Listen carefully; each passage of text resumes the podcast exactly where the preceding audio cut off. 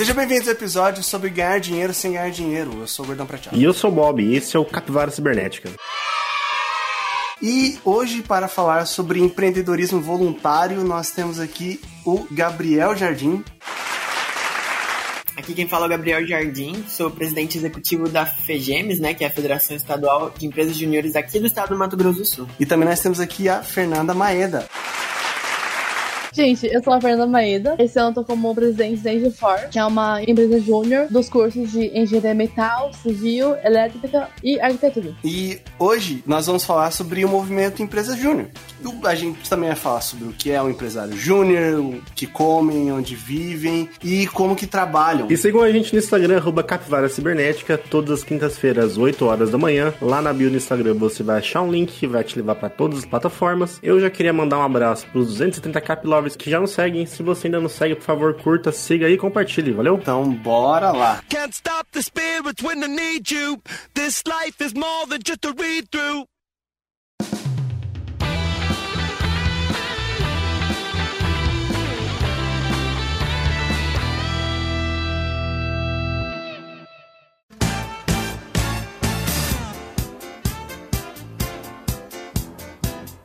Hoje o episódio é sobre empresas juniores. E são basicamente empresas formadas somente por universitários, alunos de graduação, mas Antes disso, queria aproveitar a presença dos nossos convidados aí e perguntar de onde que veio isso, o que, que é uma empresa júnior, o que, que é o um movimento empresa júnior? E por que, que as pessoas não conhecem isso? Eu acho uma boa pergunta.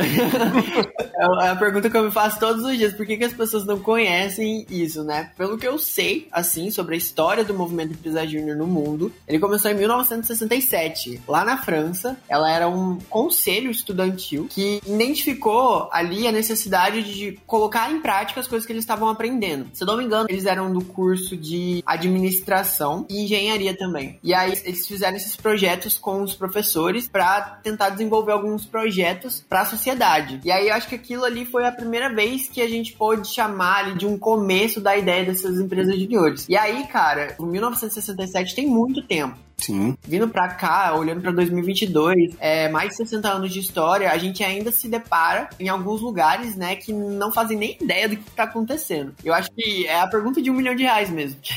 é o trabalho que eu faço dentro da federação, é tentar sempre vender o movimento Empresa Júnior, me converter as pessoas para essa grande igreja que é o movimento Empresa Júnior. O negócio da empresa júnior, quando você fala assim, pra uma pessoa mais leiga, eu imagino que ela deve pensar que, tipo, é uma empresa normal, talvez. Nova, né? Que seja nova no mercado, é. É, a gente fala que tem essa diferença, né? De empresa sênior, que eu acho que nem tinha essa nomenclatura antes de vir a júnior, mas depois que veio a juniores, teve que precisar dessa necessidade de, tipo, diferenciar. Uma empresa que de fato tem fins lucrativos, que é composta por funcionários, que batem ponto e tá nananana. E a empresa junior, que tem os universitários, que também trabalham pra caramba ainda. É muito interessante porque é tudo voluntário, né? Então, tipo, a gente até pode falar mais tarde sobre as motivações, né? Os desafios de estar na empresa júnior mas é tudo muito louco, assim, como acontece. Pra quem não sabe, eu tentei abrir empresa júnior na faculdade. Antes de ter em GeForce, se não me engano, tinha na farmácia, não sei, tinha uns cursos assim, meio. Não na engenharia, né? Era eu e a Rafinha da Ambiental, não sei se lembra do Rafinha pessoal da civil, elétrica, ambiental e arquitetura. Isso umas 5, 6 vezes. Tinha um professor da civil bancando o projeto, mas nunca fui pra frente. Isso em 2013. E a Engefor, ela surgiu em 2015. Eu mesmo, eu fiz parte da empresa júnior, da própria Engefor. E assim, antes de eu entrar na empresa júnior, me foi vendida uma ideia completamente diferente ah, é? do que era uma empresa júnior. Porque parecia, tipo, os alunos participavam e eles ganhavam com isso isso, ganhavam financeiramente com isso, você era contratado. E aí, com o tempo, quando abriu até mesmo o processo seletivo da Engifork, eu fui prestando mais atenção, fui estudar mais sobre, aí eu fui entender o que era. Só que quando você tá ali dentro da universidade, é muito mais fácil você entender que porque a gente tem muitas coisas voluntárias na universidade. Eu mesmo já fui voluntário de uma paulada de coisa e sempre entendi muito bem esse conceito de voluntário, mas para pessoa que é de fora, para ela entender, meus pais mesmo, eles entenderem o que que era uma empresa empresa júnior, era tipo assim, ah, mas por que você não tá lá fora ganhando dinheiro com isso, entendeu? Como se fosse fácil, né, ganhar dinheiro lá fora, né? Exato. Não, vai lá fora, assim, acha um emprego. Estudar e trabalhar é facinho, eles faziam isso com 12 anos. Isso.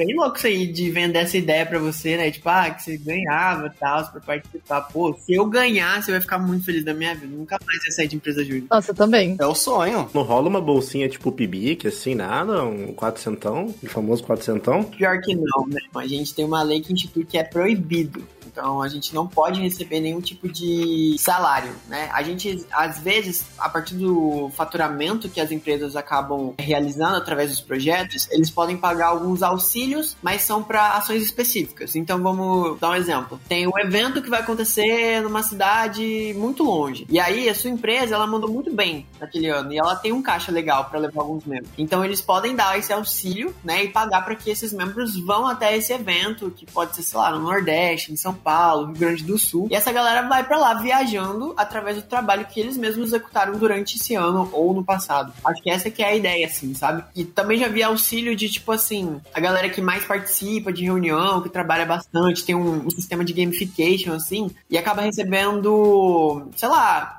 50 reais por mês pra ter um vale iFood, né? Pra, pra gastar com Uber, sei lá, pedir um mimosinho durante a semana. Uma coisa legal, assim, também. É importante isso que o, o Gabriel falou, que a lei das empresas juniores, ela é bem recente, cara. Ela é de 2016. Quando que você falou que surgiu o um movimento na França, Gabriel? 1967. Olha que doideira. E aqui no Brasil a gente tem, assim, a lei que institui a empresa júnior é de 2016, mas a gente tem empresa júnior aqui no Brasil faz uma cota. Faz um bom tempo antes dessa lei, já tinha bastante empresa júnior. E assim, tá escrito na lei que não pode captar curso financeiro para as pessoas ali, para os membros, para dar ali um salário. Você fazer esse tema de gamification aí é, acho que é a melhor forma de fazer com que as pessoas de fato recebam. Mas lembrando que é tudo voluntário no fim. É que às vezes a empresa não tem dinheiro pra ficar sustentando os mimos, né? Então.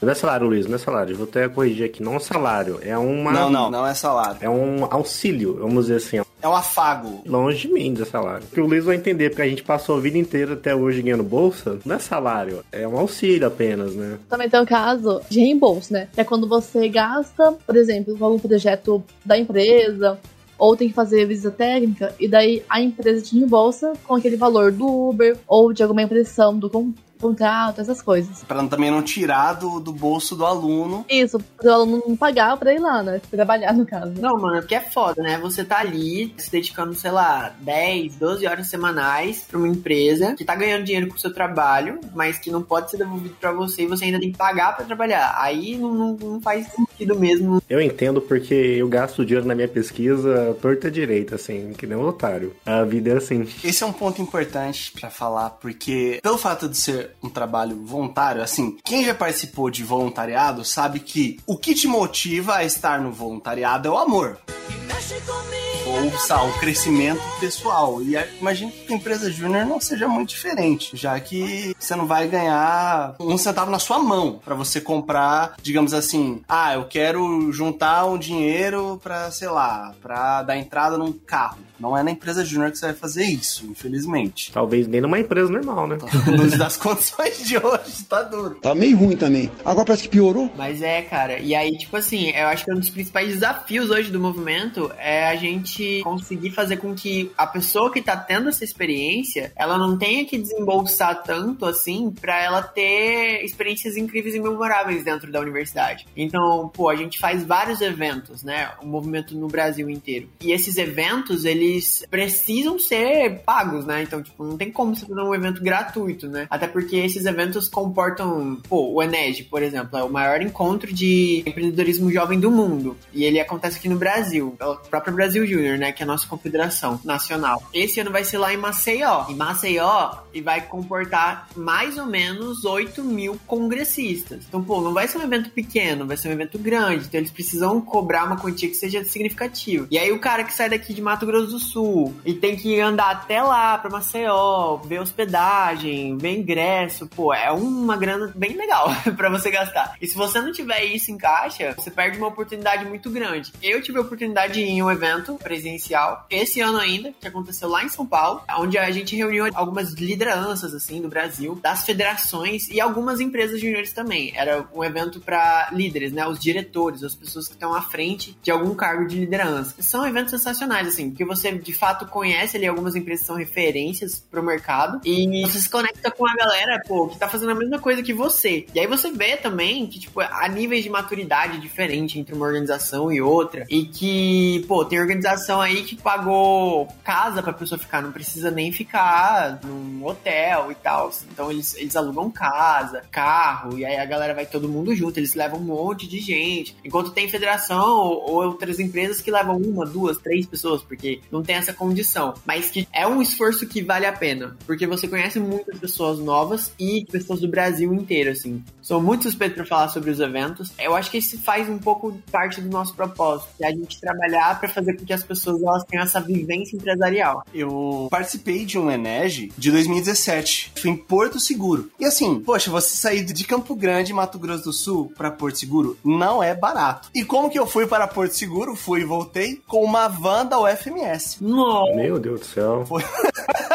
Foi uma loucura. Foi a viagem, cara. Foi. Quantos dias de viagem? É, a gente saiu um dia e meio antes. Só que assim, dois motoristas, enquanto um dormia, o outro dirigia. Na volta, quase aconteceu uma tragédia por conta disso, mas são detalhes, é só, só detalhe. E, mano, aquelas vanzinhas federal é o negócio mais desconfortável do mundo. É muito desconfortável. Exato, exato. Mas Porto Seguro é muito bonito, diga de passagem. É lindo, muito bonito. E o evento, para vocês terem ideia, né? Eu não sei como tem sido os últimos, mas no que eu fui, no primeiro dia do evento, teve apenas a palestra de Luísa Trajano. Apenas. Então, tipo, não é brincadeira. E não te convenceu, né? Que você voltou pra pesquisa, né? Ah, mas aí é história pra outra A gente vai ter que conversar com a dona Magalu aí, o que tá acontecendo. Eu acho que é isso que chama muita atenção também, né, das pessoas. Porque tem muita empresa foda e gente muito foda apoiando, trazendo seus conhecimentos, falando sobre a sua história e a sua jornada. E aí a gente começa a entender o que, que a gente consegue fazer, né? O que, que a gente consegue olhar para aquela história ou aquele relato e se identificar com alguma coisa. A Luísa Trajano, pelo que eu, eu saiba, ela veio de uma família de trabalhadores e ela acabou herdando aí o cargo de presidência para ser dona ali ela não sabia nada, né? Ela teve que aprender. E a família dela que tava começando com uma lojinha lá no Rio de Janeiro, se não me engano. E aí, pô, agora virou essa potência, uma das maiores empresas aí do Brasil. E ela tá entre as bilionárias aqui do Brasil também. Então, pô, é, é uma história assim muito louca, mas que ela conseguiu aproveitar as oportunidades que ela tinha ali para se desenvolver e trazer uma referência aí pro Brasil e pra galera que também possa participar. Eu não tenho um pai, né, um, algum parente que, pô, tem uma empresa assim e provavelmente pode virar uma franquia no futuro, né, ter uma, uma grande coisa. Mas a gente consegue ver que, tipo, ela se esforçou, ela foi lá, aprendeu, ela não sabia de nada disso e ela podia simplesmente ter pago para outra pessoa para ter assumido a empresa e não fez. Ela resolveu assumir e botar a cara ali pro jogo mesmo. Em relação a essa força do Brasil no movimento, empresa júnior mesmo, que você tem uma grande quantidade de pessoas que fazem parte desse movimento. Você falou que o Brasil é o maior expoente, né?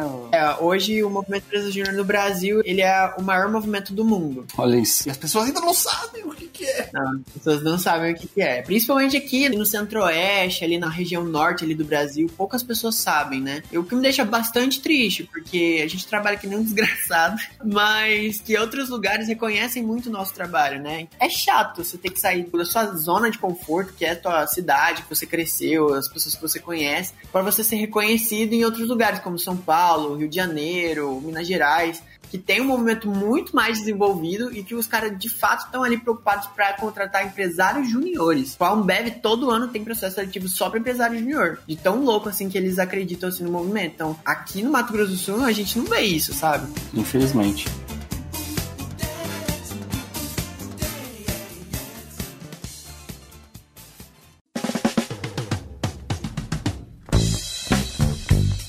Falando sobre como funciona, então, a gente vai para a parte da prática. O Bob, que já teve um pouquinho de experiência, gostaria que vocês falassem como que faz pra fazer uma empresa júnior? Assim, o aluno ele só tem uma ideia na faculdade e fala, ah, bora fazer esse negócio aí? Como que funciona? Eu nunca fiz parte de um processo de fundação. Fernando, você tem contato de gente que fundou a IG4 e sabe como que foi? Então, eu também não sei como começa essa etapa. Tem o pessoal lá da parte de computação, que também fazia parte da Engine4, e eu sei que eles saíram recentemente. Só que eu ainda não estava na empresa, então eu não sei como foi esse processo. Mas assim, tem que ver um monte de papelada pra realmente fazer tudo certinho, legalizar. Enfim, acho que não é tão simples assim, mas eu não sei como, como é o passo a passo. Bem, eu tive contato com o Bruno, que foi o fundador da NG4, porque eu entrei na NG4 no primeiro processo seletivo que eles fizeram. Ou seja, a primeira vez que entrou gente fora da galera que fundou fundou. E eu tive muito contato com o pessoal que fundou e basicamente a parte mais difícil é você convencer o professor de que aquilo é algo que vale a pena, porque você precisa ali de autorização dos professores, dos diretores da faculdade, da pró-reitoria e tudo. E você precisa convencer todo mundo de que o negócio pode dar certo. Eu já participei de muita coisa na faculdade, né? De tentar abrir empresa júnior, ser presidente, presidente de centro acadêmico, tesoureiro de atlética. E como é tudo entidade sem fim lucrativa, é quase a mesma coisa. A parte chata que a gente tinha não era nem como esse professor, que no geral você conversa assim e sempre tem um professor que tal para ajudar, né? Entre aspas. Quando a gente tava na faculdade lá, pelo menos a direção da FAENG era super tranquilo de conversar, nunca foi um problema. O chato era uma coisa que ninguém sabia fazer, que era é uma chatice que tem que achar o cartório certo, tem que fazer um estatuto, protocolar estatuto no cartório, aí você tem que fazer ata de tudo, aí tem que levar. Eu não sei se a Engefor tem CNPJ, aí tem que abrir um CNPJ, tanto dor de cabeça. Quando a gente fazia as coisas, tanto do centro acadêmico quanto da Atlética, era muito chato, porque é uma coisa que a gente, quanto estudante de engenharia, não tem a menor ideia como é que faz. Que cartório que você liga. Não, não, não. Aluno de universidade não sabe de nada, é tudo burro. Não, é porque assim, quando a gente não sabia, a gente batia lá no pessoal do direito, que era amigo nosso, e os caras explicavam, assim, porque eles já, eles já tinham as coisas há mais tempo, e os caras tinham uma boa noção, tipo, ó, você vai em tal lugar, você faz isso, faz data para isso, pega a assinatura de não sei quem, leva, contrata um contador, porque esses vão dar conta de fazer vocês mesmo, a parte do CNPJ. E quando a gente foi abrir empresa júnior, a parte mais complicada, como eram várias engenharias, era fazer todo mundo conversar a mesma língua, porque cada um queria pra um lado. Isso é duro. Principalmente quando tinha o pessoal da arquitetura, porque nessa época não tinha separado ainda. Eles queriam separar, não sei como que tava o rolo lá. A discussão era, chama a geografia também, porque a geografia também tá ali no centro, chama não sei quem, chama o tal curso, como é que faz? Aí você vai em reunião, cada um quer ir pra um lado. Você conseguir fazer as pessoas conversar era muito difícil. Ia ser uma empresa júnior de, tipo, da universidade toda, né? É Vingadores da empresa júnior. o Megazord. Mas, ó, pelo que eu saiba, né, sobre o processo de fundação, ele não é barato. E eu acho que é o que mais faz com que as pessoas assim, se afastem. E hoje a gente não tem estímulos, assim, para os universitários, de fato, abrirem uma empresa júnior diferente. O papel da federação também é fazer a expansão do movimento através da criação de novas empresas juniores. Só que, assim, a gente, geralmente, nesse processo, vai acabar gastando cerca de 1.500 a 1.600 reais só para abertura. Porque tem estatuto, nota de fundação, as taxas do cartório, abertura de conta bancária, CNPJ, abertura de firma também, né? Então, tipo, tem todos esses processinhos que precisam ser feitos. E além disso, depois que você abre uma empresa, você ainda precisa passar por processo de federação para de fato fazer parte do movimento Empresa Junior, usufruir do, dos produtos de desenvolvimento, esses eventos e tudo mais que a gente acaba desenvolvendo, tu precisa estar tá federado. E parte dessa federação, ela exige esses documentos, né? E alguns reconhecimentos da própria universidade, do, dos professores em questão. Então, tipo assim, é uma burocracia muito grande, do reflexo do que é o Brasil hoje, né? Pra abrir uma empresa. Mas eu acho que é uma coisa que vale a pena, assim, sabe? Eu acho que, inclusive, o cara que é fundador é muito corajoso. Ele vai passar cerca de 3 a 5, 6 meses da vida dele fazendo só esse processo. Gastando dinheiro. Aham, uhum, o cara que tiver ali no finalzinho, assim, da graduação, pô, ele não vai nem conseguir aproveitar a empresa júnior porque ele tá fazendo só o processo de fundação. Tipo, ele tá fazendo uma coisa que outra pessoa vai usufruir. Poucas pessoas vão olhar para isso mesmo e falar: cara, eu tô fazendo pelo bem da educação das próximas pessoas que vão entrar aqui, porque participar de uma empresa júnior é muito legal. Agora, fundar uma empresa júnior não é legal. E tem uma coisa que, que é muito diferente quando você olha para outras coisas que tem na faculdade, assim. Todas as outras coisas que tem na faculdade, você consegue abrir a margem da lei.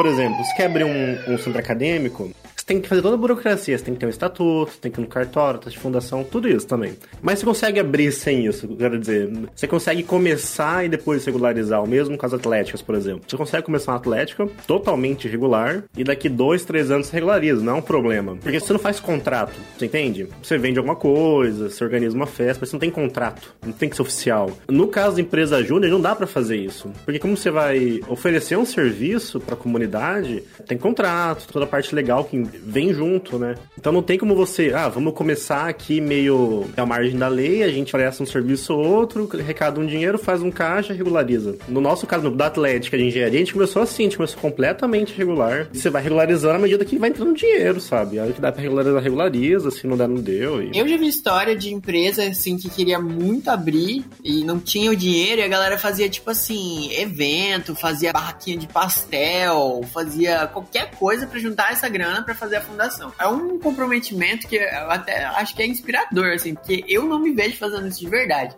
Eu acho muito legal participar. É muito difícil a gente conseguir toda essa grana sendo universitário embolsando ali para fazer esse processo de fundação. Mas hoje, felizmente, depois de muito tempo, a gente já começou a articular com a própria UFMS, que eu acho que vai ser a primeira no estado a fazer, o edital de incentivo à abertura de empresas juniores. Então eles vão desembolsar uma grana para essa galera só para fazer esse processo de abertura. Então eles não vão ter que correr atrás de gastar dinheiro, entendeu? Eles só vão ter que estruturar e formar toda a ideia, né? Só isso, né? Isso é muito bom. Você ser o presidente, por exemplo, você ser o primeiro presidente, enfim, como pessoa física, enfim, você acaba sendo responsável pelaquela pessoa jurídica. Então isso sempre afastava o pessoal, porque eles não queriam se ver responsáveis por aquilo durante um ano. E a gente tinha a dificuldade ainda posterior que era, eu não sei se as empresas júniores têm essa dificuldade, tá?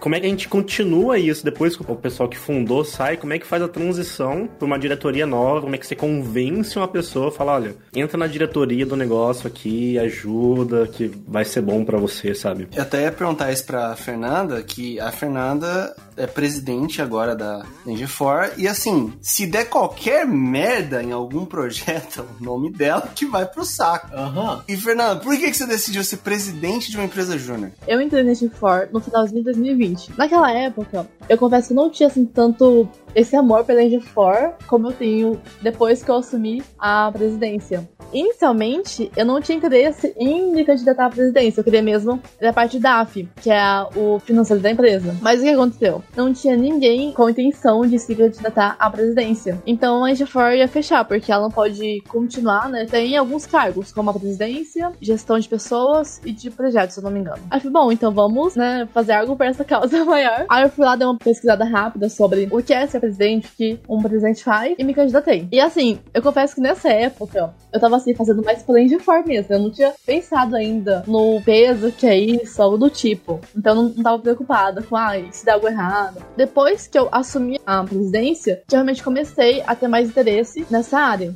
Então foi basicamente por uma necessidade da empresa que eu decidi adotar essa causa de ser presidente. Mas hoje em dia eu não me arrependo, porque eu tô gostando muito dessa experiência e de tudo que eu tô vivendo nesse cargo. Coisa que eu falei antes sobre o voluntariado, que você faz a parada por amor. E ainda mais quando você assume um cargo de responsabilidade em qualquer ação voluntária, você só se ferra. A, a verdade é essa. Porque você vai acumular função, não vai ganhar nada por isso, entre aspas, né? Porque a gente falou sobre os mimos aí. Você vai ter mais uma dor de cabeça. E detalhe, a gente tá falando de universitários. As pessoas precisam estudar para provas. Sim. Que não são fáceis. Você vai acumulando essas funções. Você pega alguém que tá ali terminando a graduação. Foi o meu caso. Eu, eu virei diretor de projetos da empresa. Eu tava no meu último ano, tava fritando no TCC, fazendo um monte de processo seletivo aí no Brasil e tendo que cuidar das buchas que estavam acontecendo na empresa júnior. Acordando cedo, indo pra empresa. Porque assim, eu tô no meu último ano, eu até, até o final do ano nessa gestão como presidente, e até antes de ontem, eu tava lá participando de processo seletivo com o pessoal que vai entrar na empresa agora. É puxado, mas quando você tem um cargo num, dessas associações da faculdade, você trabalha, vamos dizer assim, é muito mais fácil. Quando você tem um cargo executivo, são outros 500, assim, porque fora a responsabilidade é uma coisa que a gente não tá acostumado a fazer. Ser diretor de projetos ou presidente, administrar. Executar, você tá aprendendo. Sentar lá e alguém fala, ó, você tem que fazer um, sei lá, um projeto aqui. Você sabe fazer, você acha um na internet, enfim, você conhece alguém que fez. Razoavelmente fácil, assim, você se vira. Agora, você coordenar um grupo de pessoas, fazer a gestão, saber com quem falar, o que fazer, resolver os BO, assim. E problema é negócio que vem nas horas que você menos espera, assim. Esses cargos executivos, assim, eles tomam muito mais tempo que se você estivesse fazendo um projeto pra alguma coisa, né? Eu acho que eu tive muita sorte, porque assim, a antiga presidente do ano passado me ajudou muito, né? Que a Hillary, ela também faz engenharia ambiental. E assim, no começo do ano, toda empresa júnior tem que regulamentar a empresa. E aí você tem que submeter um monte de documento, um monte de documento mesmo. Tem que ir em cartório, tem que regularizar com a contadora. E ela me ajudou muito, me mostrava, né, com quem eu falava. Foi lá no cartório comigo, pra autenticar minha assinatura. Enfim, mil coisas. Então, nessa parte, eu acho que tive sorte mesmo, porque ela me ajudou muito. Sempre tem o mesmo problema. Nosso desafio é trazer pra galera esse senso de responsabilidade que, tipo assim, não é um bicho de sete cabeças ser um presidente, ser um diretor aí, mas que tem responsabilidade. Se não vir dessas pessoas que participaram no passado, não vão vir das novas, porque a empresa precisa ter continuidade. Ter essa continuidade é muito difícil. Até pelo um indicativo ali de maturidade da empresa, é a gente saber fazer isso com maestria. Olhar para tudo isso e falar, cara, eu tô formando pessoas que vão estar tá assumindo essa diretoria ano que vem. Então, a partir do momento que você já assume, você já tem que ter essa preocupação, sabe? Obviamente não tem essa rapidez, né, de gente entrando e saindo de cargo todos os anos, mas, pô, tem ali uma empresa que pensa em fazer uma carreira para esse funcionário, porque uma hora o cara não vai estar tá ali para sempre, tá ligado? Ele vai crescer também, ele vai buscar outras coisas. É por isso que é muito, muito interessante, assim, porque a gente aprende como que a gente vai fazer isso e o porquê a gente precisa fazer isso. E aí a gente passa essa responsabilidade para uma pessoa. Só que se acontece muito, né, da galera não saber fazer isso. E, pô, a pessoa cai de gaiato lá, de paraquedas, numa diretoria e fala, mano, o que, que, eu tenho que fazer? E a pessoa simplesmente fala, cara, já deu o meu momento, tô indo embora, se vira aí, porque eu me fudi, você também vai se fuder agora. E aí isso é muito complicado. E é uma coisa que acontece todos os anos, assim, né? Bem chato isso, na verdade. É que essa alta rotatividade de membros, cara, você acaba muitas vezes desanimando algumas pessoas por conta disso. Você tem o tempo todo entrando gente e às vezes você faz escolhas erradas e acontece, é normal. A nossa vida ela é feita de escolhas erradas, basicamente. Então você acaba trazendo pessoas para a empresa que tipo vão ficar três meses na empresa, vão falar, hum, não rola não. E aí quem é novo fica vendo a pessoa saindo e fala, pô, será? Será que isso também não é para mim? E acaba dando uma desanimada e as pessoas também vão ser jogadas em cargos e com responsabilidades que elas nunca tiveram na vida delas. Afinal a gente tá falando do jovem adulto, pô. O jovem adulto não tem responsabilidade. A empresa precisa continuar para que outras pessoas façam isso, né? Eu acho que esse é o grande desafio das coisas. Mas eu sei que vale a pena. É a primeira vez que eu tô com um cargo, né, de diretor no movimento. Eu saí de coordenador de gestão de pessoas da minha empresa júnior, que é Effectus. Eu fui do time ano passado. E aí eu não tinha essa responsabilidade, né, de cara, tem que ser exemplo para as pessoas. Eu só tava ali recebendo ordens, né, e fazendo as coisas que eu queria aprender. Mas quando você tá do outro lado, você percebe que, cara, é uma bucha muito grande, mas que é isso que de fato faz você crescer. Porque quando uma pessoa, tipo, vier numa entrevista de emprego, falar, cara, você já teve experiência com, sei lá, gestão de time, você já teve experiência com trabalho em grupo, você fala, ah, mano, eu já fiz trabalho em grupo na faculdade. Pô, todo mundo já fez trabalho em grupo, tá ligado? Mas quando você tá ali pra gerir pessoas mesmo, você identificar as vulnerabilidades delas, saber que, tipo, elas têm uma vida fora disso. E que, além da faculdade, que já é um peso muito grande, tu ter que estar tá preocupado com o desempenho dessa galera, com se ela tá aprendendo ou não. Enfim, é muita coisa para se pensar. Eu falo mais da parte da Atlética, assim, que eu participei mais. A gente não tinha nem a preocupação só com a nossa diretoria, assim. Você tem preocupação com as outras diretorias também, porque você é da federação, então devem ter reuniões com diversas empresas júniores. Como é que você lida com o pessoal de outra empresa júnior, pensa de outro jeito e todo mundo tem que chegar num acordo para, sei, organizar um evento ou para um bem comum. E assim, tomava uma quantidade inexplicável de tempo você participar de reunião com a sua diretoria e você participar de reunião de associações. Era tipo três reuniões por semana, às vezes a reunião você não decidia nada, passava três horas. E detalhe, fazer aparecer o aprovado no fim do semestre. A gente aprendeu muita como otimizar o nosso tempo, até porque, pô, a gente não pode ficar simplesmente discutindo a mesma coisa por muito tempo, porque a gente precisa fazer entregas. Não adianta a gente ficar discutindo coisa besta, sabe? Eu já fiquei horas em uma reunião falando sobre data de um evento que ia acontecer. Sendo que nem é a coisa mais importante, sabe? Pô, tem conteúdo, tem pessoa que a gente vai trazer, tem como vai ser feito. E, cara, tinha duas pessoas que estavam muito convictas de que, nossa, a data era a coisa mais importante. E estressando, estressando. Mas aí a gente vê que tem metodologias, né, pra gente tentar otimizar esse tempo. Então, pô, colocar tempo de fala para cada um falar, pra galera meio que já se programar para o que ela vai falar colocar esse sistema de pauta e tempo limite de quanto a gente vai discutir sobre isso. E além da experiência, tem também muita capacitação, justamente pela necessidade dessa capacitação, porque a gente começa a falar sobre algumas coisas, a decidir algumas coisas, e como universitário você não, não tem necessidade de fazer. Então, isso que o Jardim falou sobre essas metodologias e também formas de coletar informações dos membros são bem importantes. Além dessa parte de gestão, tem outro ponto da empresa júnior que é atender uma demanda do mercado. E aí, como que um EJ vai atuar nisso? Como que ela vai de fato fazer esses projetos e atender essas demandas dos clientes? Porque ainda é uma empresa. Ela não tá lá somente para desenvolver o espírito de liderança e empreendedor ali do universitário que ingressou nela. Esse, de fato, é o pulo do gato, né? Dentro do movimento empresa júnior. Tem áreas que são muito técnicas, que nem a própria engenharia, né? Então, tipo, o desafio é tu olhar para esse problema desse seu cliente, ainda assim, falar para ele o que é uma empresa júnior, por que, que, a gente faz isso, por que, que o nosso valor de mercado ele é abaixo da concorrência, né, da, das empresas seniors, né? De fato, o nosso trabalho tem essa qualidade que a gente promete. Só para o ouvinte ter uma ideia, Gabriel, quanto que é mais ou menos a média de preço de uma empresa júnior em relação ao, ao, mercado aí com a empresa sênior? Isso depende muito de empresa para empresa. A minha empresa júnior, que é a Effectus, né, a minha de origem, que a gente fazia consultoria administrativa, a gente tinha como base, como o Sebrae, ele é um cara que faz assessoria administrativa, a gente sempre colocou os projetos que eles fazem, o valor do projeto deles, o ticket médio, sempre abaixo de 70%. E tudo que a gente fosse fazer que é parecido com os, os serviços que eles fazem, a gente sempre tenta colocar 70% abaixo desse preço. Só para ser mais acessível ainda do que essa galera que é referência no mercado. para trazer mais essa atratividade também, né? Tem que entender que esses projetos, eles são orientados e verificados por pessoas formadas, né? São alunos fazendo, mas você tem professores e parceiros de fora que vão olhar para ver se está tudo certo. Não, você não vai simplesmente deixar tudo na mão do aluno, até porque muitos projetos não podem nem estar na responsabilidade plena ali do aluno que fez. Precisa dar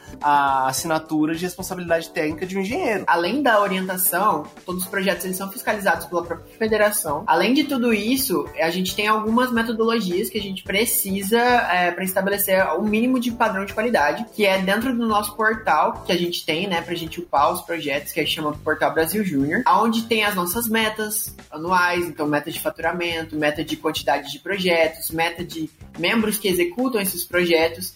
Antes a gente coletava só NPS, que é aquela perguntinha de tipo, se você recomendaria esse serviço ou produto para um amigo próximo. Aí a escalinha de 0 a 10 e tal, para você ver de fato se o, o seu trabalho está sendo bom ou não para entrega. Agora tem uma novidade para esses próximos anos, a gente vai trabalhar com o CESAT, que é uma pergunta um pouco mais profunda. Perguntas como como a gente pode melhorar o nosso serviço, em quais momentos do processo você sentiu que a gente pode melhorar. Então elas são muito mais qualitativas do que quantitativas. E se esse projeto ele não tiver uma boa avaliação, essa empresa ela não vai conseguir bater as metas e ela não vai estar tá ali cumprindo com o objetivo desse ano, né? De estar tá atuando nesses projetos. Eu acho que esse é o nível de relevância que a gente precisa apresentar para as pessoas quando a gente está vendendo, porque elas não fazem ideia que tem tudo isso. Não é simplesmente a gente tá tirando coisa da nossa cabeça. E eu não acho que eu tenho tanta capacidade assim de tirar essas coisas da minha cabeça. Tem que ser feito um CSAT, tem que ser feito um, o NPS, ele precisa fazer coletas com o cliente. Então, todas essas metodologias. Pior é que, assim, você não aprende nada disso na universidade. Nas suas aulas de graduação da engenharia, a gente pode falar muito bem aqui com propriedade de que você não sabe nada disso. E sendo que você saber gerenciar projetos é algo que melhora muito a sua vida. Cara, pra mim isso é uma coisa muito básica hoje, mas que eu também não sabia. Tipo, Eu fui aprender assim na marra. E olha que eu tô em administração, então é aquele negócio que tu falou mesmo. Infelizmente, a gestão pública, ela é muito lenta nos seus processos. E até pra gente atualizar os nossos cursos, exige muito tempo. E às vezes a a própria universidade, ela nem tá preocupada com fazer essa atualização sempre. Eu sinto que no meu curso hoje, a gente trabalha ainda com coisas extremamente desatualizadas com o nosso cotidiano, e é usado de fato nas empresas que querem contratar essas pessoas para atuarem no mercado futuramente. Eu vejo hoje o movimento Empresa Júnior como minha faculdade de verdade. Porque se eu for parar pra pensar, assim, analisar, o que eu aprendo na minha faculdade de administração são conceitos antigos, que são importantes também, mas que não me levam a executar projetos na prática, que não me dão o mínimo de noção sobre como trabalhar ali. Uma empresa foda, tipo a Globo, Bradesco, Cicobi, todas essas empresas que, tipo, acreditam no movimento. Que se não fosse por ele, eu acho que eu não sei como que eu entraria numa empresa dessa. Essas pequenas coisas que fazem toda a diferença na hora de você escolher participar do movimento Júnior ou não. Porque são poucas oportunidades que você vai encontrar, assim, dentro da universidade, que tem essa conexão com essas empresas que você nunca sonhou em trabalhar. Quando eu tava começando, eu falava, cara, eu não sei se eu vou conseguir, né, chegar nesse nível de ter uma empresa, de ser contratado por uma empresa muito foda, assim, que nem a Magazine Luiza, pela Americanas. E hoje eu vejo que esse sonho é muito mais próximo. Por toda essa jornada que a gente acaba passando, né, e toda essa dinâmica que a gente vai desenvolvendo ao longo do tempo que a gente vai fazendo, dessa carreira, né, que a gente vai fazendo. Porque no movimento você pode fazer várias coisas, né? Tu pode participar da empresa júnior, mas se você gostar um pouco mais do movimento, tu pode continuar e entrar numa federação. Já muda toda a lógica, né? Você não vai estar ali fazendo serviço para a sociedade. Tu vai formar pessoas que vão fazer serviço para a sociedade. Se você vai para Confederação Nacional, né, que é a Brasil Júnior, tu vai estar formando os líderes que vão formar os líderes da empresa júnior que vai estar impactando a sociedade. Então, cada vez mais a gente vai subindo um degrauzinho ali de responsabilidade e aí você vê tudo isso, cara, é muito louco. Eu nunca imaginaria que eu seria capaz de estar fazendo alguma coisa a impacto estadual muito mais, assim, federal, sabe?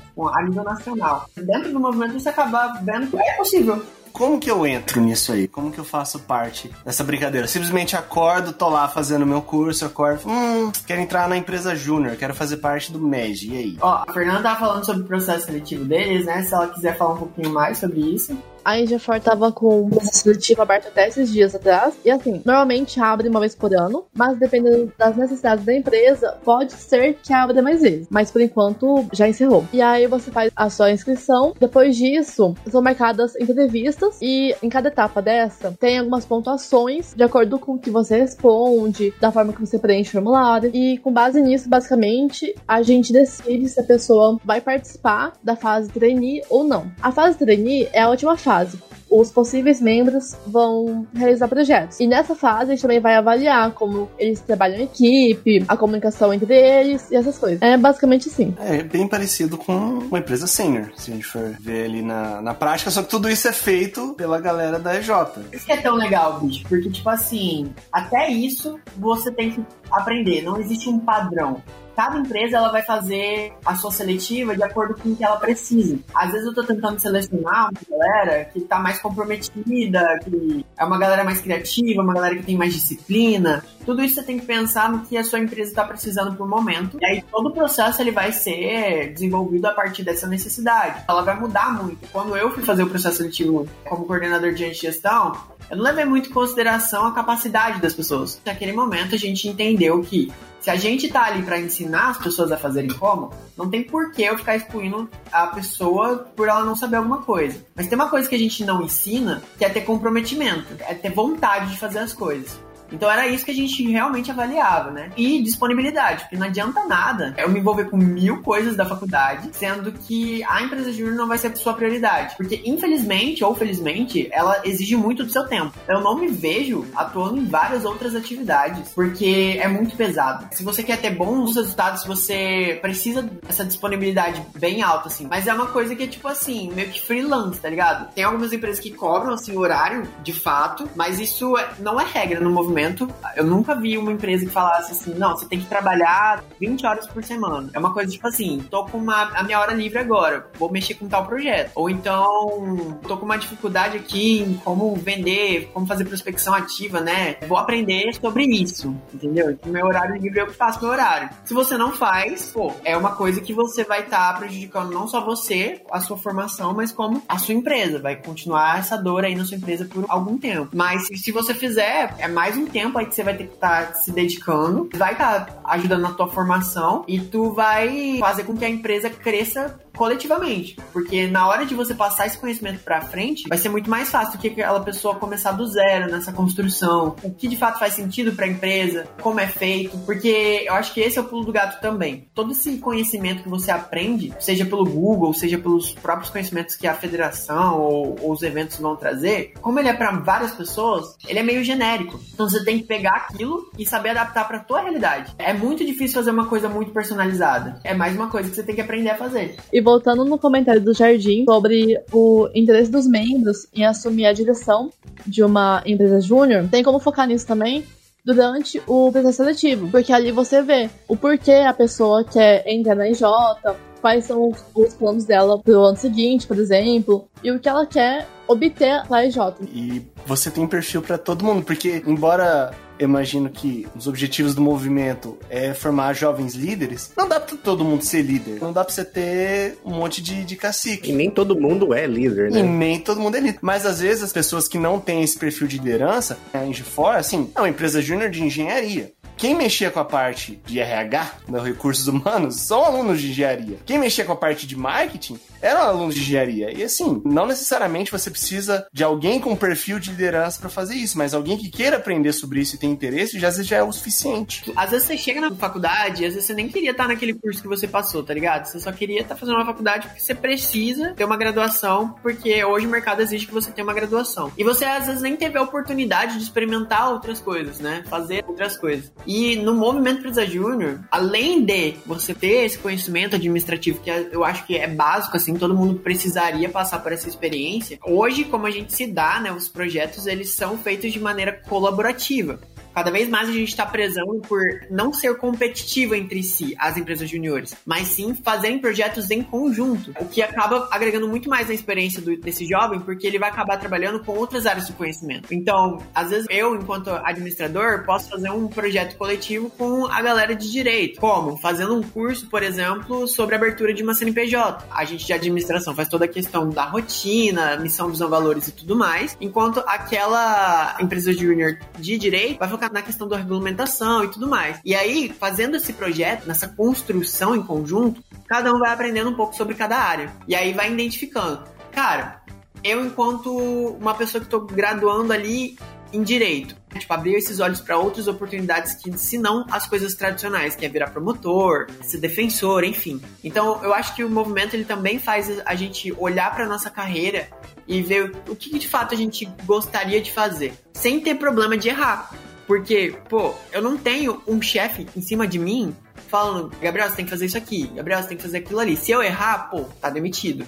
Não, eu sou meu próprio chefe. A empresa ela é minha também. Então é como se eu fosse um sócio e todos os erros todo mundo paga junto, todas as conquistas todo mundo comemora junto. E é, eu acho que esse sentimento de pertencimento dá essa liberdade pra gente pensar nessas formas de como a gente vai educar pro futuro. Que tipo de profissional quero ser no futuro? Quais habilidades eu quero desenvolver? Então é uma coisa muito profunda. Isso de sócio é muito legal, porque se todos ali realmente gostarem, sabe, de estar ali e quiserem aprender, a diversidade de ideias pode ajudar muito, assim, a fazer muita coisa legal na empresa. Muitas empresas do mercado mercado, elas pregam muito e falam: ah, não, você tem que entrar na empresa, tem que ter o sentimento de dono aqui, você tem que fingir que ela é sua e tal. Mas assim, se você entra na Ambev, você pode até ter o sentimento de dono, mas o lema lá, ele, ele é o dono da Ambev, não vai ser você. Não tem como, mas no EJ é diferente, porque você, que ali tá, às vezes, tá fazendo algum projeto, no ano seguinte você pode ser o presidente, você pode colocar o seu nome como responsável legal ali da empresa de fato, esse sentimento de pertencimento é muito palpável na empresa júnior.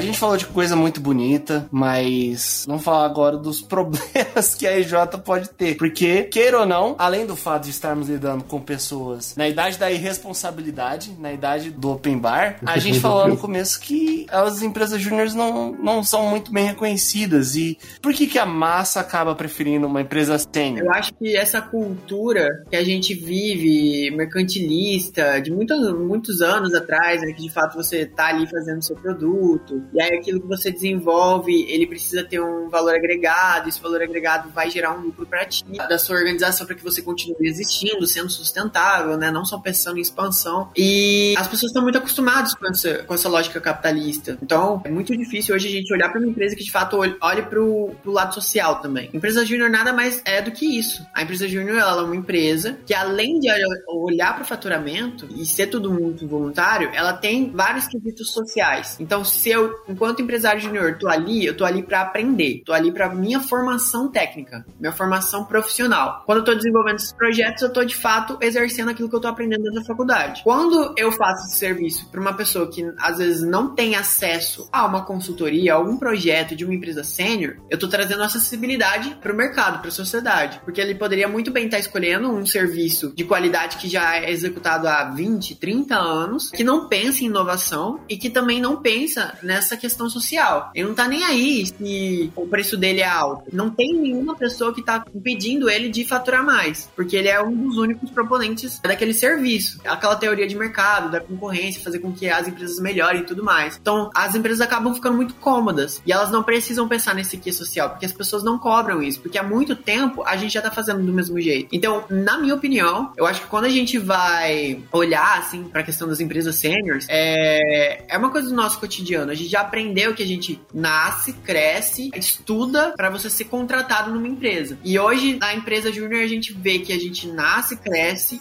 aprende e a gente pode ser um empresário. A gente também pode escolher o que, que a gente pode fazer com a nossa carreira, né? A gente pode seguir para uma área política, a gente pode seguir para uma área do governo, de modo geral, assim, dentro das instituições, né, governamentais, tá fazendo um concurso, ou então dentro das próprias empresas mesmo que atuam esse papel de terceiro setor. E a grande dificuldade que eu vejo das pessoas darem credibilidade é porque, pô, você fala empresa júnior, logo a pessoa já associa que é jovem, e jovem não tem uma boa reputação. Porque jovem é, gosta de festa, jovem às vezes é rebelde, né? O jovem é jovem adolescente, né? Não um jovem adulto. E eles ficam pensando, pô, como que uma empresa é composta apenas por jovens? Não, não tem uma pessoa que ela é um adulto, que tem experiência. Então, eu acho que já tem um, um certo tipo de preconceito muito ligado a essa questão. E é por isso que é tão difícil hoje, em alguns lugares, você vender projetos em empresas juniores. Porque as pessoas olham para isso e elas falam, cara, eles não vão conseguir resolver o meu problema. E, infelizmente, essa visão do jovem universitário piora um pouco para algumas pessoas quando fala que é universitário de escola pública. Aí já ficam com. desoam um pouco, né? Porque, nossa, escola pública. Eu também acho que uma coisa que implica na procura das pessoas por empresas é, seniores é a falta de conhecimento das empresas juniores. Tem um detalhe que ele comentou, que é da falta de experiência, de ser jovem. Eu diria que tem outro detalhe no fato de ser jovem, que nem a questão de você ser jovem, é a falta de experiência profissional mesmo. Então, fica imaginando pro lado de quem contrata às vezes, que o cara, mesmo tendo ideia errada, só é tentando imaginar a pessoa que contrata um serviço, né? Como às vezes eu contrato um serviço, você tenta buscar a pessoa que tem mais experiência, provavelmente, na área, né? Você fala, vou contratar um, sei lá, um engenheiro para fazer um serviço para mim, quem que é o, o melhor, mas pois quem que esse cara já fez, ele consegue fazer, ele dá conta. Isso também pode ser empecilho para a empresa júnior, né? A pessoa olhar e falar, mas e aí, esse pessoal já fez isso, eles vão conseguir fazer e fazer bem feito e no tempo que eu preciso? Acho que isso também acaba influenciando no processo de decisão. É como que dá consultoria se nunca fez, né? Algo... Na, na, cabeça, né? Nunca fez assim, na cabeça da pessoa que tá. É, não, na cabeça de quem contrata. Não digo que ela tá certa ou não, mas imaginando como a pessoa pensa, né? Pois é, esse dilema é muito, muito engraçado, né? De a pessoa não quer contratar a pessoa que não tem experiência, mas ela não vai ter essa experiência porque a pessoa não dá essa oportunidade pra ela uhum. É o paradoxo. E, e digo assim porque a gente pensa assim também, né? Por exemplo, se eu vou contratar um. Se eu vou atrás de um médico, por exemplo, eu tento achar uma pessoa que tem experiência na área, já tratou aquele, aquele tipo de doença, ou se eu vou contratar um arquiteto. A gente pensa dessa maneira também, né? É complicado essa, esse dilema que a gente acaba entrando. E não é errado a gente pensar que a gente quer o melhor pra gente, né? É, não é errado. Só que, às vezes, esses serviços que a gente quer, da maior qualidade possível, não é acessível. Uhum. Então, às vezes eu quero o melhor, mas o que que é o melhor dentro da minha limitação financeira? Eu acho que é por isso que as empresas juniores vêm nesse sentido, de cumprir essa lacuna. Se eu consigo entregar para você um serviço personalizado, é, por um preço que é muito mais acessível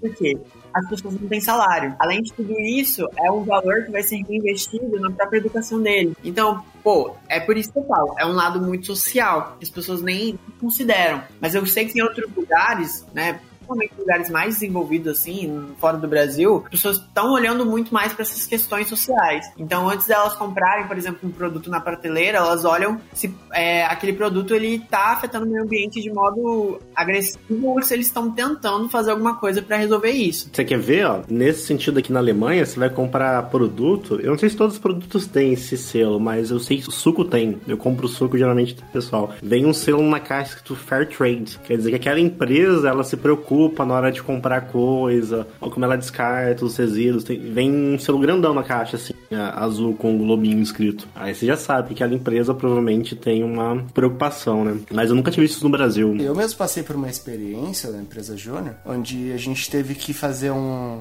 um levantamento topográfico ali para ver um terreno que estava no processo de uso capião, ou seja, as pessoas não tinham condições financeiras porque elas moravam numa casa, digamos assim, que elas tinham é, tomada há um tempo e tava lá faz anos entrar no processo. E as pessoas não têm condição de chamar um engenheiro civil ou um engenheiro agrimensor ou até mesmo um técnico em topografia para fazer uma parada dessas. A gente que a gente cobrou um valor ridículo, mas além de nesse intuito de, cara, a gente não vai ganhar um centavo com isso. Por que, que a gente vai cobrar caro, sendo que a gente pode oferecer um serviço qualidade, aprender com tudo isso e ainda, tipo, você tem um projeto ali no seu nome, é mais um, ainda acrescenta, digamos assim, olhando pelo número frio da coisa, você ainda tem mais um número ali na, na parada. São essas lógicas que a gente começa a pensar que são culturais, assim, né? Então, tipo, a gente voltando àquele assunto de, de ter esse selozinho de qualidade, de, de que a empresa de fato se preocupa com o meio ambiente, coisas e tal. É mais um que pra pessoa levar aquele produto. Então a pessoa acaba tendo preferência por aquilo. E, e às vezes eu acho que no cotidiano cotidiano hoje, na situação onde o Brasil vive, a gente não se preocupa muito com isso, porque a gente tem mais problemas administrativos financeiros, né? Olhando para toda escala assim brasileira. A gente ainda está em processo de desenvolvimento. Então, muitas pessoas vão dar realmente preferência para preço, ou então para qualidade, nessas duas escalas extremas assim. Ou você pode comprar um serviço de qualidade, ou você compra um serviço que é acessível. É muito difícil você ver um serviço que é acessível e de qualidade. Então, acho que é por isso que tem essa lógica de preconceito assim na hora que a gente olha para alguns projetos de, de, de empresas juniores. Porque tem esse risco, sim, da pessoa tá fazendo pela primeira vez aquele serviço e de ela, pô, errar pra caramba ali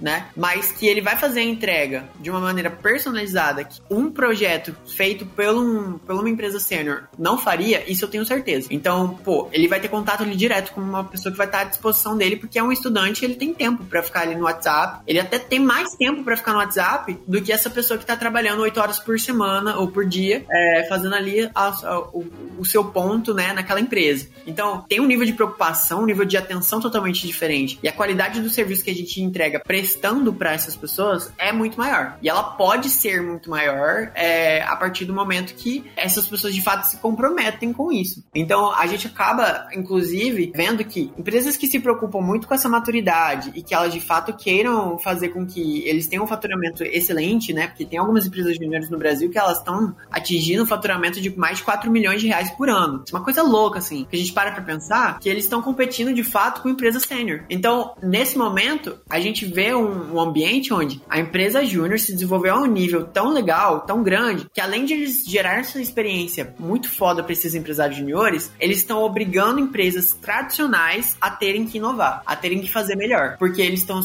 oferecendo um serviço de qualidade, com preço mais acessível no mercado, e se eles bobearem, eles vão perder o cliente para aquela empresa junior. Então, eu acho que é isso que é muito bonito, assim, de a gente ver que poucas coisas no Brasil funcionam e que essas coisas elas precisam precisam ser conhecidas. E é por isso que eu acho que é muito importante a gente sempre falar sobre empresa júnior. Eu sou muito suspeito pra falar, né? Mas é, é muito reconfortante você ver e pelo menos sentir que faz ou fez parte de um movimento que vai estar transformando um pouquinho só, né? Por meio dessas micro-revoluções que a gente fala, ou como a gente vive hoje. A mensagem é essa: é, contrate uma empresa júnior. Aham.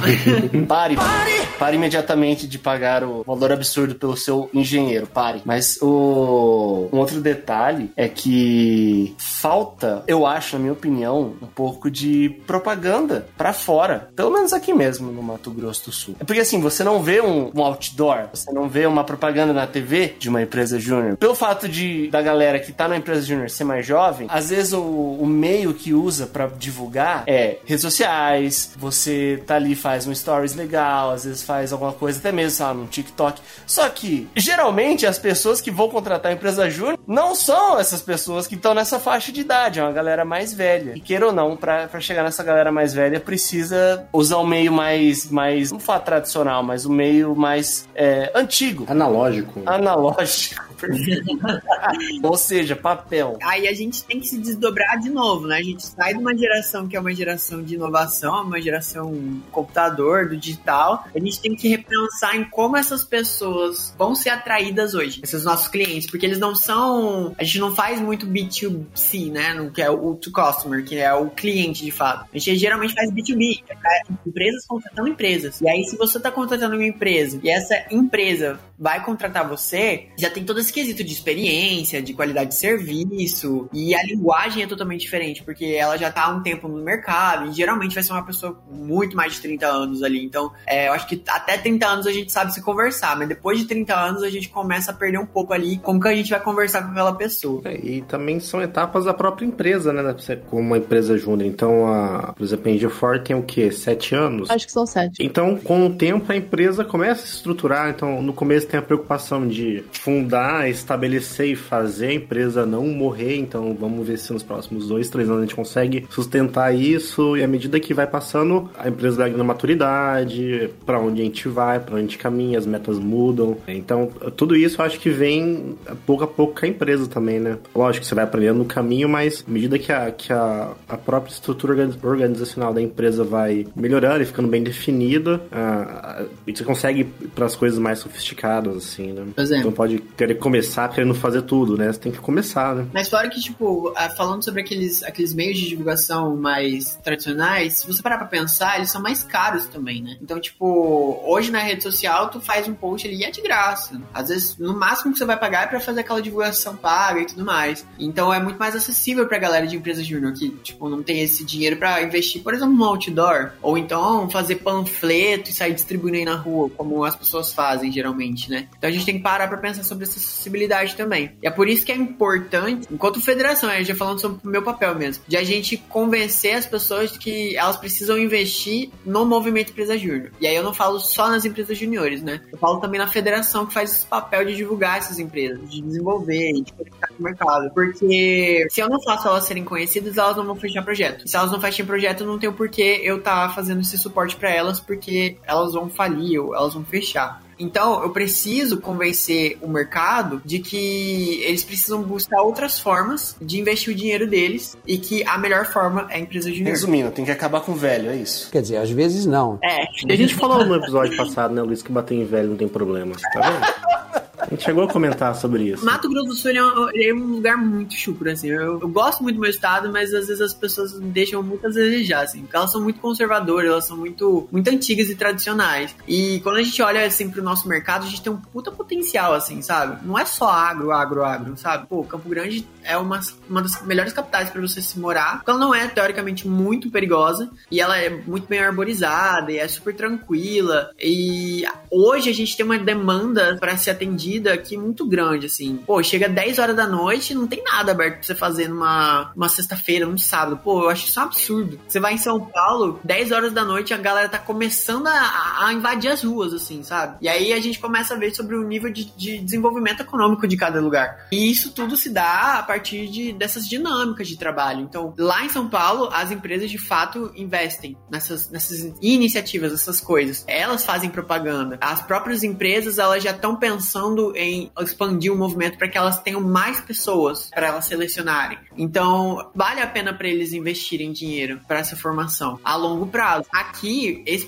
esse trabalho de convencimento é muito mais difícil. Eu lembro que eu fazia, eu tava quando era tesouro da Atlética e precisava de dinheiro, obviamente, né? Todo mundo precisa de dinheiro pra fazer as coisas. Eu sentava um dia, entrava na internet e falava, mano, pra que empresa que eu posso ligar? Eu fazia listas e listas de empresas, parava, esse cara aqui é menor, esse cara é maior, qual produto esse cara vende, é, é da faixa etária de aluno universitário, fazia listas e passava semanas ligando, assim. Ligava no lugar e falava, olha, a gente pode conversar, a gente tem uma apresentação, a gente queria mostrar, queria ver se a gente não conseguia fazer uma parceria, um patrocínio. E eu fui em tanto lugar, concessionária de carro, lanchonete, açaí. Só passava ligando. Ligando, falava, posso mandar um- uma apresentação? Eu posso ir aí um dia? A gente pode conversar com quem que eu falo. Era um trabalho assim que parecia que não tinha fim, sabe? Só de ir atrás de gente pra falar, olha, a gente tá aqui pra alugar uma quadra e comprar uma bola. Eu ficava, cara, dias assim, ligando, ligando, e vai, e reúne, aí não dá certo, mas pelo menos o cara a gente conhece.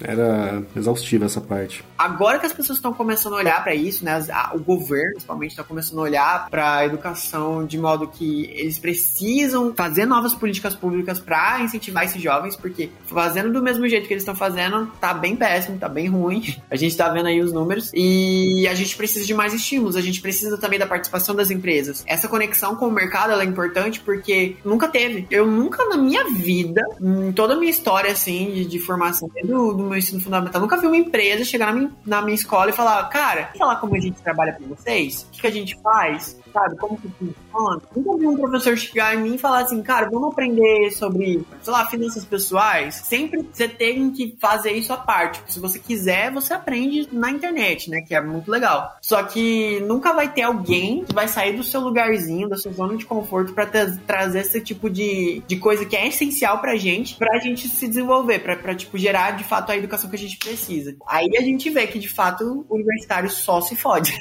Fica a mensagem positiva aí, o universitário só se É, velho, isso aí é o lema do Brasil, inclusive. Falei pro Luiz, lá no federal, só me fudi, eu vim pra Alemanha, eu tenho uma sala. E me deram uma sala pra trabalhar, você não, tá... não me deram o computador, obviamente, mas me deram uma sala, o que já tá muito bom já. Que é muita coisa, né? Na faculdade só te dão depressão, pô. Não, na na faculdade nem meu corretor tem sala, bicho.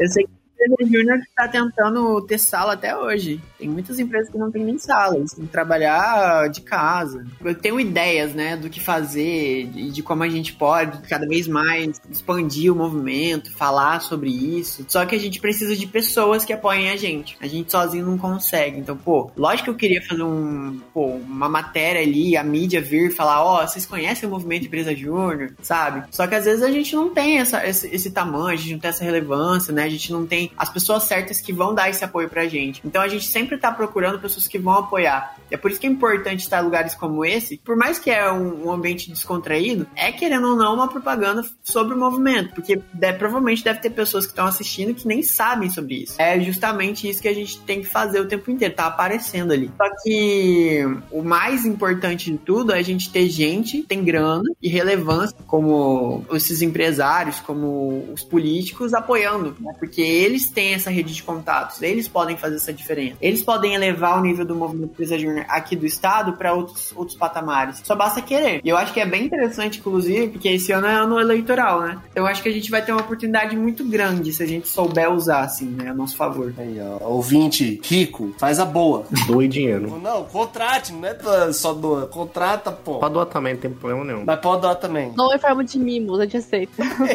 Tava nesse o último evento que eu fui, o presencial, é, a Red Bull, ela, ela não dá dinheiro. Ela, as parcerias dela pros eventos, ela dá Red Bull. Cara, se a Red Bull só dá Red Bull pra mim, eu já tô super feliz. Que é isso, meu sonho. Porque no preço atual do Red Bull é quase da ouro, né?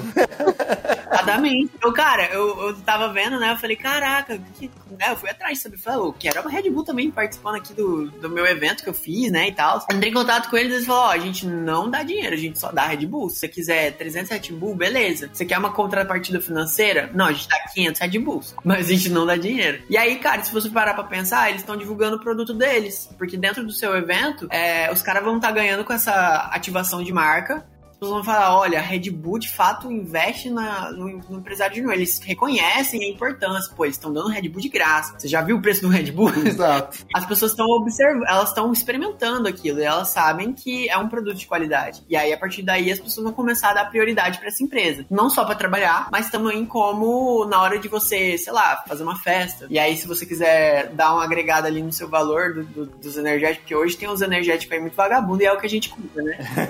mas é, é por essas pequenas atitudes que a gente começa a olhar a empresa com outros olhos, entendeu? Então, tipo, isso é muito interessante. É, pra mim é um pequeno gesto, porque, pô, Red Bull pra dar, eles devem ter um monte, tem, tipo, muito. E é isso aí, basicamente, micharia pra eles. Imagina se eles dessem dinheiro, sabe, pra você fazer um stand, pra você é, distribuir mimo, sei lá, camiseta da Red Bull, boné da Red Bull, sabe? Só pra pessoa se sentir super especial por estar participando daquilo. Então, eu acho que isso já é um, um, uma, uma pequena atitude que gera um grande resultado. E é isso que eu acho que a gente espera, assim, sabe? Que uma concessionária da vida aí, uma Toyota, um, sei lá. Pô, se essa galera aí olhasse pro movimento empresarial e falar, mano, Vou dar um carro pra cada um. Não, mas é, sei lá, fazer um sorteio, tá ligado? No final do ano, da melhor empresa júnior, papapá. É uma coisa que pode se pensar, né? Eu não sei se eu tô sonhando muito alto, assim, mas, pô, uma quantia significativa, acho que 10 mil reais pra eles não é nada. Um carro hoje custa o quê? 60 reais um carro popular? 60 mil reais? É por aí. Eu não sei, não tenho carro mais. Mob tá custando isso. E a dica, outra dica aí pro 20. Com todo respeito a quem tem mob, não compre o mob. Eu não sei, eu não tenho carro, muito caro. Dica que eu dou é compre carro no Paraguai. way.